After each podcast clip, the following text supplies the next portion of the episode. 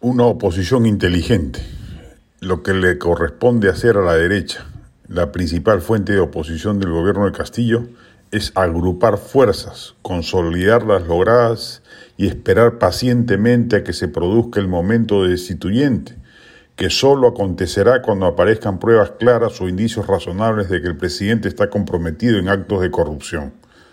Pretender vacar a Castillo por traición a la patria o por incapacidad moral por designar funcionarios mediocres o corruptos en algunos casos es una quimera, un despropósito, un exceso que no va a lograr que se amplíe la capacidad de influencia de la derecha, sino que por el contrario la acota.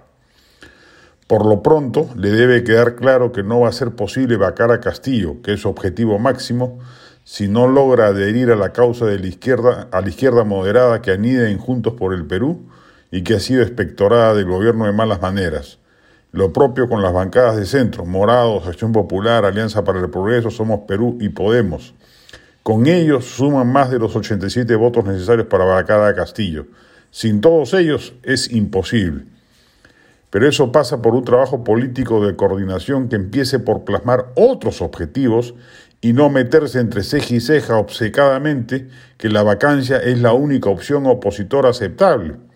A este paso, si Castillo no lleva su desprolijidad al extremo de ser atrapado en un acto de corrupción, va a durar los cinco años de su mandato.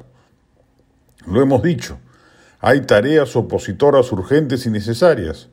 Por ejemplo, censurar a los ministros incompetentes, uno tras otro, obligando así a Castillo a recomponer su gabinete cuantas veces sea necesario hasta por lo menos lograr encaminarlo en la senda tecnocrática y burocrática sensata, a la fuerza, ya que por propias convicciones no va a ocurrir. Luego, proponerse algunas reformas importantes que requieran una coordinación multipartidaria, como una suerte de almácigo de lo que luego podría ser una coalición vacadora siempre y cuando, hay que insistir en ello, se den las condiciones. De lo contrario, seríamos testigos de un golpe de Estado parlamentario.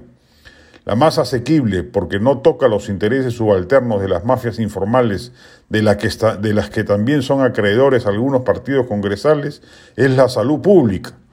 O, luego de las elecciones municipales y regionales, el proceso de descentralización. Si no se produce ese trabajo político de coordinación, el día que de verdad haga falta juntar los 87 votos vacadores, ni siquiera los van a poder conseguir.